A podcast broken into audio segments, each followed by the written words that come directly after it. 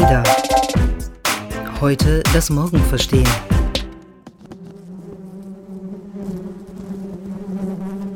In der Black Mirror Folge von allen gehasst greift ein Schwarm autonomer Drohnen plötzlich Menschen an. Die kleinen Roboter sind Bienen nachempfunden und sollen eigentlich dem Insektensterben entgegenwirken. Dann jedoch werden sie gehackt und als Waffe verwendet. Dieses Szenario beschreibt, wie das immer so ist in der Netflix-Serie, eine Dystopie. Aber Robobienen und bioinspirierte Technik sind keine Fiktion, sondern ganz real. Dahinter steht ein ganzes Forschungsfeld, die Bionik, die von den rasanten Fortschritten in KI und Robotik beflügelt wird. Welche Innovationen auf diese Weise entstehen und wie die Bionik unser ganzes Wirtschaftssystem transformieren könnte, darüber wollen wir heute reden. Wir, das sind Lea und Milena.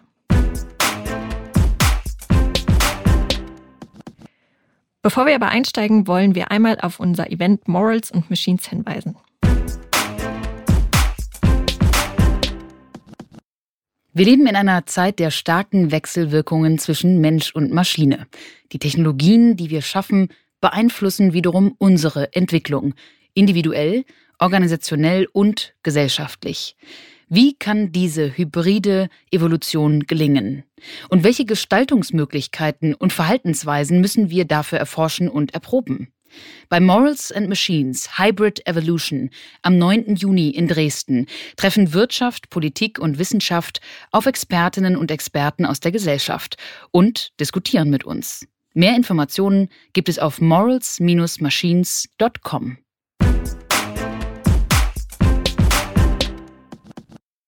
So, zurück zur Bionik. Lea, gibt es eine Eigenschaft aus der Tier- oder Pflanzenwelt, die du gerne auf dich übertragen können würdest? Also ich finde schwarze Panther sehr beeindruckend.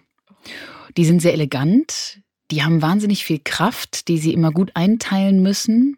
Und die können vor allem, und jetzt komme ich zur Fähigkeit, die ich gern hätte, die können vor allem unfassbar hoch springen und auch in Dimensionen, die für uns so als Salto gleichkommen würden. Also ein schwarzer Panther kann fast aus dem Stand sich im Prinzip ja, in einem Salto drehen, an Bäume klammern und die sind wahnsinnig schnell. Also eigentlich hätte ich gerne die körperliche ähm, Geschwindigkeit beziehungsweise auch Gewandtheit eines schwarzen Panthers. Und du? Das äh, klingt auf jeden Fall sehr cool. Stelle ich mir gerade vor, wie du so über die Häuser springen würdest dann. Vielleicht ähm, mache ich das ja auch nachts. Genau, dein neuer Arbeitsweg dann als schwarzer Panther. Ich hätte gerne die Fähigkeiten eines Oktopus. Und zwar finde ich zum einen sehr praktisch, dass sie acht Arme haben, die sie auch unabhängig voneinander ja verwenden können. Und ich habe im Alltag ganz oft das Gefühl, ich bräuchte vielleicht ein paar mehr Arme, mit denen ich mehrere Dinge parallel handeln könnte. Das Können Sie das also tatsächlich unabhängig voneinander? Das ist wirklich spannend. Simultan, aber mit unterschiedlichen Aufgaben. Genau, das ist das sehr Besondere cool. an Oktopussen. Und äh, was ich auch sehr toll finde, ist, dass die die Farbe ja ändern können, ja. je nach Umgebung, sich auch perfekt tarnen können. Das ist ja auch manchmal ganz praktisch im Alltag, wenn man jemandem begegnet, dem man vielleicht nicht begegnen möchte, kann man sich sehr schnell unsichtbar machen. Und die sind eben sehr adaptiv dadurch auch. Das klingt ein bisschen wie das Thema Diminished Reality, wenn man sich unsichtbar machen möchte. Dazu kommen wir bald auch in unserem ADA-Podcast. Aber heute ja. geht es erstmal um die Bionik. Was ist denn das eigentlich genau? Ja, die Bionik versucht im Prinzip genau das, was wir uns gerade vorgestellt haben, nämlich das Beste aus der Natur aufzugreifen und dann in Technologie zu übersetzen. Im Englischen wird sie auch oft Biomimicry genannt, von to mimic, also wirklich die Natur nachahmen. Bionik ist übrigens nicht zu verwechseln mit Biotech. Also Biotechnologie ist die Anwendung von Wissen und Technik auf lebende Organismen oder Teile von ihnen, zum Beispiel wenn man Tech einsetzt, um ein Enzym zu verbessern. Und Bionik hingegen ist wirklich Phänomene der Natur zurück auf die Technik zu übertragen. Und das Wort setzt sich natürlich zusammen aus Biologie und Technik und ist eigentlich ein uraltes Konzept, nämlich könnte man Leonardo da Vinci als den ersten Bioniker der Geschichte bezeichnen. Der wollte sich ja schon damals von den Vögeln das Fliegen abschauen. Ja, und tatsächlich hat uns die Bionik einige Erfindungen in der Geschichte gebracht. 500 Jahre nachdem Leonardo da Vinci sich von den Vögeln das Fliegen abschauen wollte, da sind viele Dinge von der Natur inspiriert wurden. Zum Beispiel eben gerade das Flugzeug. Denn wer weiß, ob wir überhaupt auf die Idee gekommen wären, zu fliegen, wenn es denn die Vögel uns nicht vorgemacht hätten. Otto Lilienthal und sein Bruder Gustav, die gelten als Pioniere auf diesem Gebiet. Sie beobachteten und skizzierten dann Störche und bauten Instrumente und Flügel aus Holz, mit denen sie den Auftrieb der Vögel versuchten nachzustellen. Und Otto Lilienthal unternahm mit seinen selbstgebauten Flugmodellen Gleitflüge rund um ganz Berlin. Viele, viele Flüge hat er getätigt und bei einem dieser Flüge verletzte er sich dann leider tödlich. Und dennoch gilt Otto Lilienthal wirklich als Wegbereiter der modernen Luftfahrt, dadurch, dass er die biologischen Grundsätze vom Fliegen auf die Technik übersetzt hat. Ein anderes ganz schönes Beispiel, das wir, glaube ich, alle zumindest noch aus der Kindheit kennen oder vielleicht auch heutzutage von einer gewöhnlichen Regenjacke beispielsweise, das ist der Klettverschluss. Denn der Schweizer Ingenieur Georges de Mestral, der machte 1941 einen Ausflug.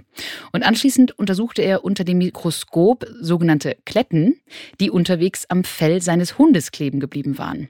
Und dort sah de Mestral dann winzige elastische Häkchen an den Stachelspitzen dieser widerspenstigen Früchte. Und so kam er tatsächlich auf die Idee für eine geniale Erfindung, bestehend aus vielen kleinen Haken und Ösen, die sich miteinander verbinden, wenn sie aufeinander gedrückt werden. Und wie sich das anhört, das hört ihr jetzt kurz. Ah, irgendwie auch ein gutes Gefühl, das war der Klettverschluss. Das weckt irgendwie direkt so Erinnerungen an die Kindheit bei mir, an diese Klettverschluss-Schuhe, äh, die man damals hatte, die auch so blinken konnten, wenn man drauf tritt. Was ich sehr schön finde an diesen Erfindungen sind, dass sie daraus entstanden sind, dass man einfach die Natur beobachtet hat und sich abgeschaut hat, wie das denn die Tiere oder die Pflanzen machen und sich davon eben hat inspirieren lassen. Dafür gibt es auch noch ein Beispiel, und zwar selbstreinigende Fassadenfarbe. Die geht tatsächlich auf die Lotusblätter zurück, denn die sind von Natur aus wasserabweisend. Also das Wasser perlt an so einer Lotusblume in Tropfen ab und rutscht von den Blättern einfach ab. Und dabei nimmt es auch noch alle Schmutzpartikel auf der Oberfläche mit. Hast du das eigentlich schon mal gesehen? Es gibt eine Werbung für so Männerhemden, die abperlend auch sind.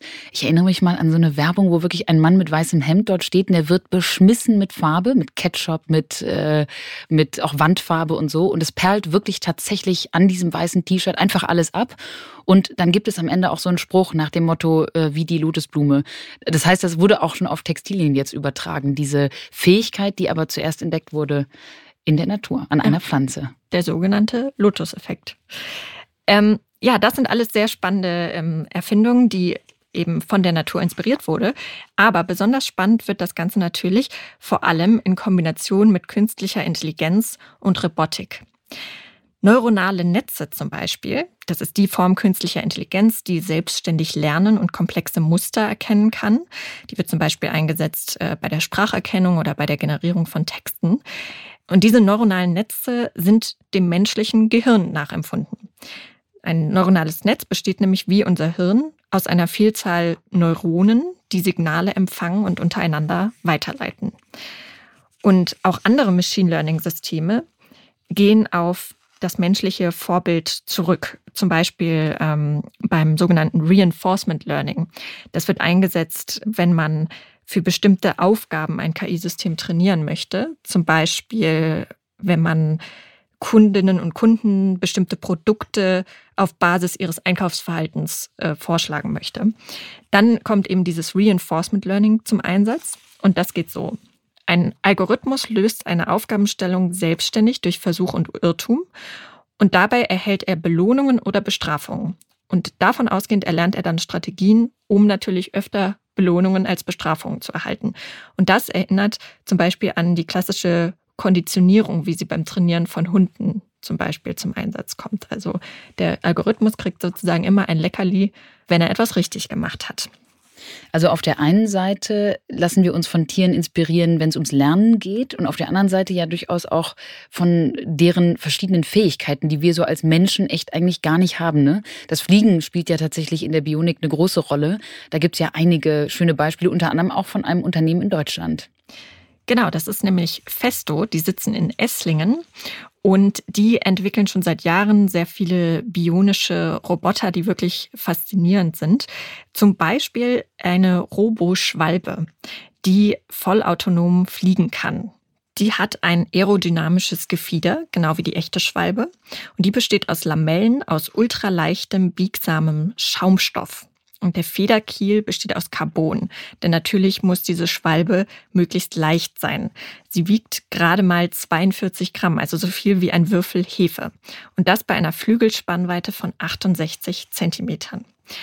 Jede Roboschwalbe enthält Motoren, Akku und Getriebe und einen Funkmarker. Dieser sendet GPS-Signale an einen zentralen Leitrechner und mit dem lassen sich die Routen der Vögel programmieren.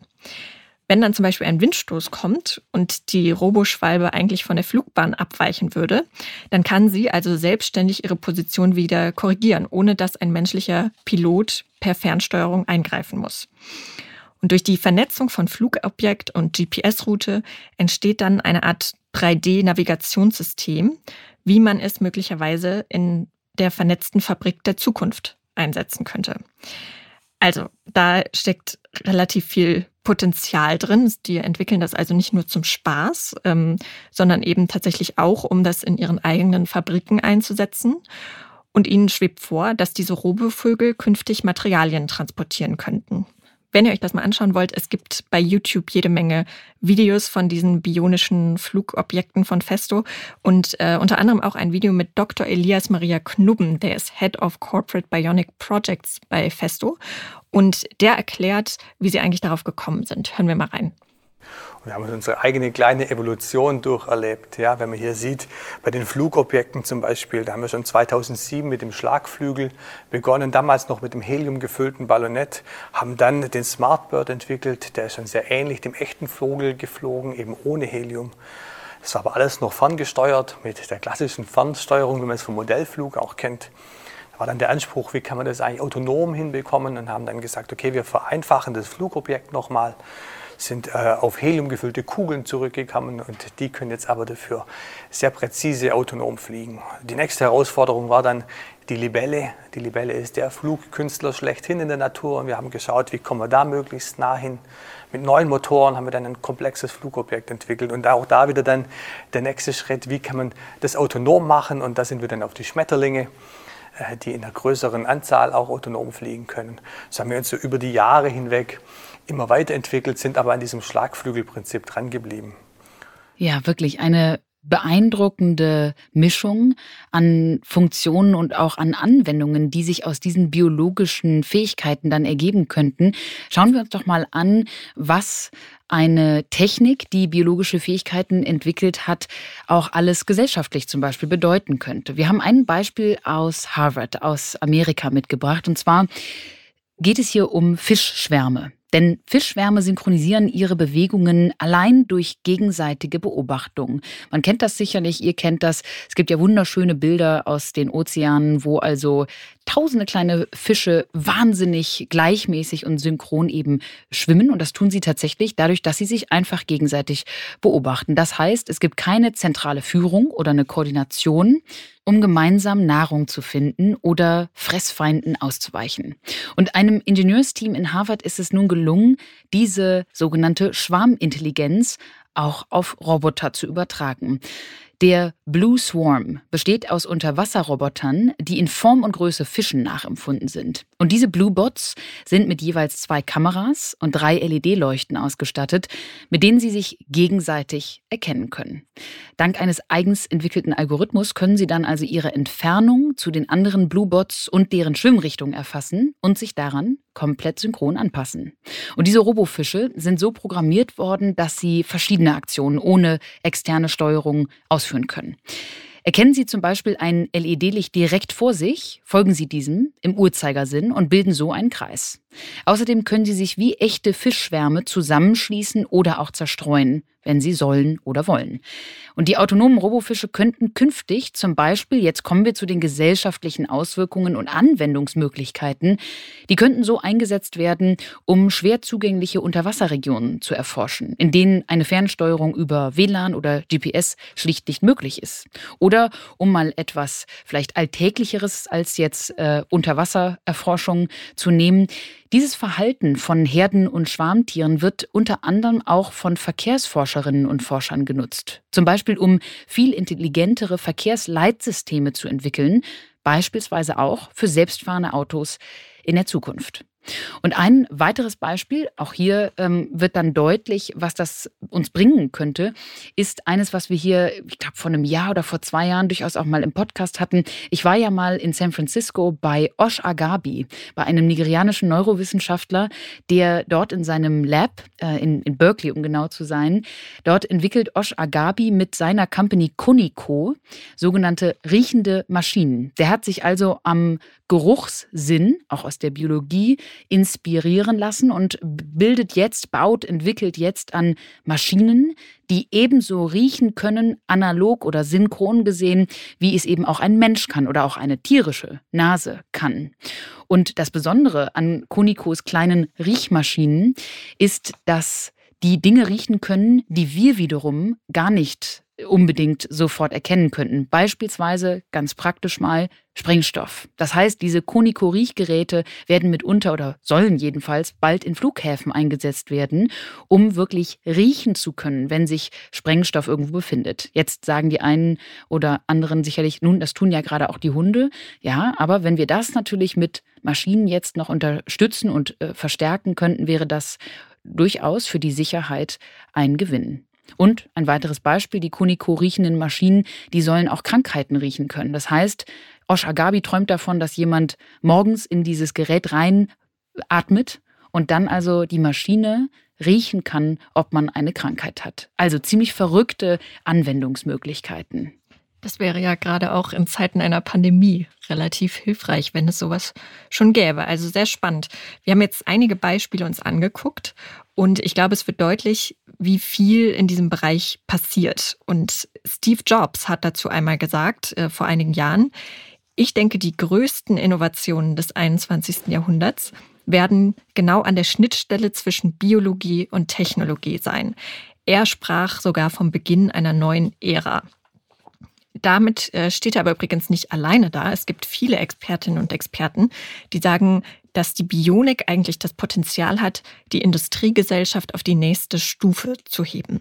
Wir hatten ja zuerst die industrielle Revolution, darauf folgte dann die digitale Transformation und die nächste logische Fortsetzung wäre dann die biologische Transformation. Und die Idee dahinter ist folgende. Die Natur hat ja nachhaltige Kreislaufsysteme perfektioniert. Also alles, was in der Natur passiert, hat irgendeinen Sinn. Es entsteht eigentlich kein Müll, den nicht auch irgendein anderes Tier dann wieder verwerten kann. Es ist ein komplett nachhaltiges Kreislaufsystem. Und daran kann sich ja die Wirtschaft durchaus etwas abschauen für ihre Wertschöpfungsketten. Zielzustand wäre dann eine technologiebasierte Bedarfswirtschaft. Darin würden Produkte ausschließlich nach Bedarf und dezentral in lokalen Fabriken produziert. Außerdem gäbe es dann dank Recycling keinen Abfall mehr. Und innerhalb einer solchen biointelligenten Wertschöpfung würden Digitaltechnik und Sensorik eine tragende Rolle spielen. Die ermöglichen nämlich einen effizienten Informationsaustausch zwischen Biologie und Technik innerhalb von Systemen und zwischen Systemen.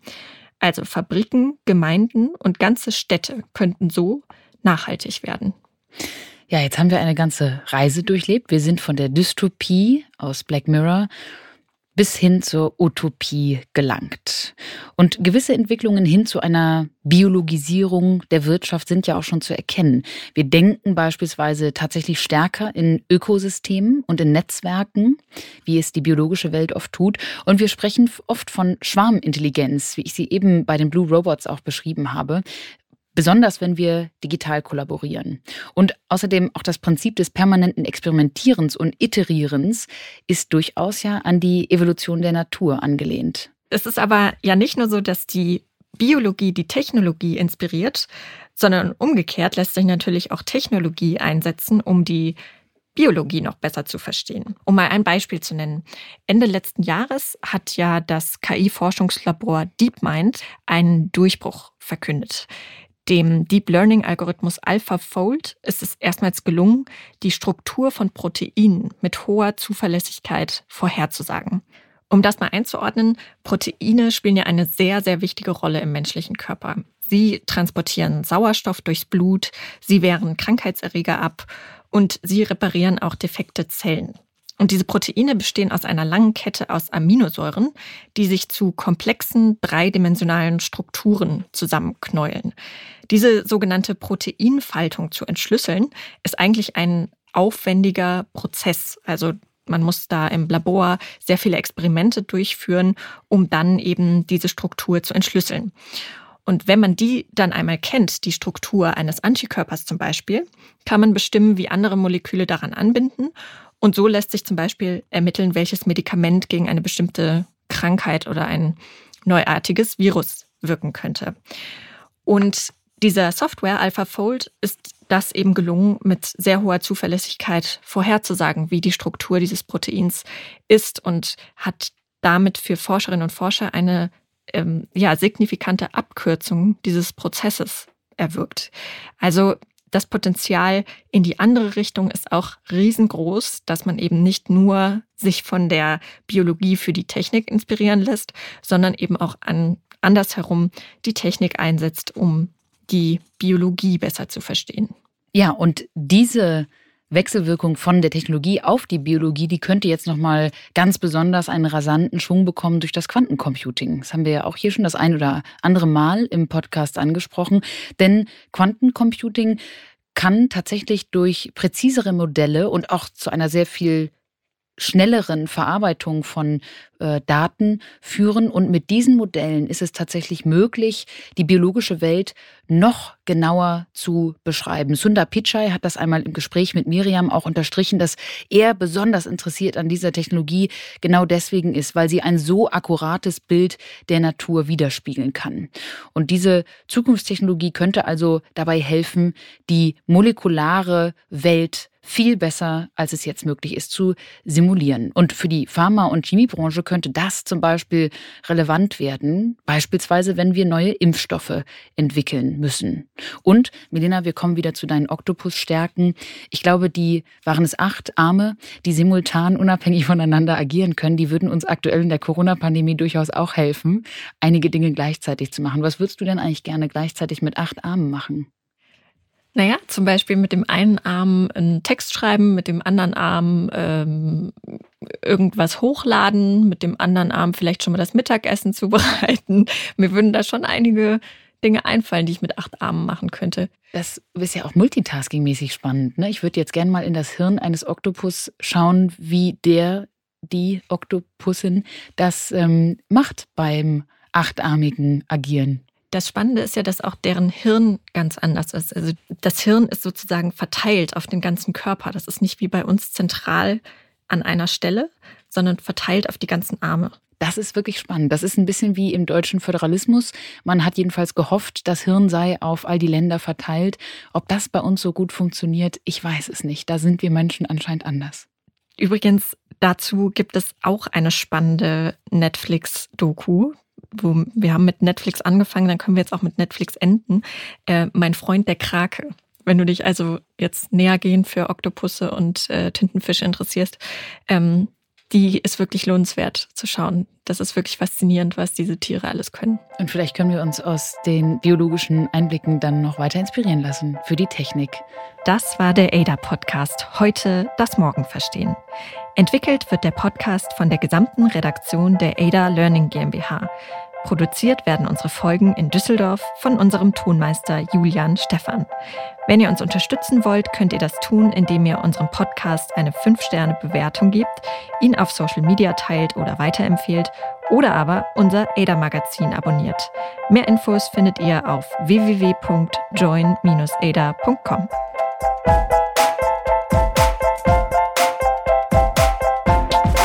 Ada.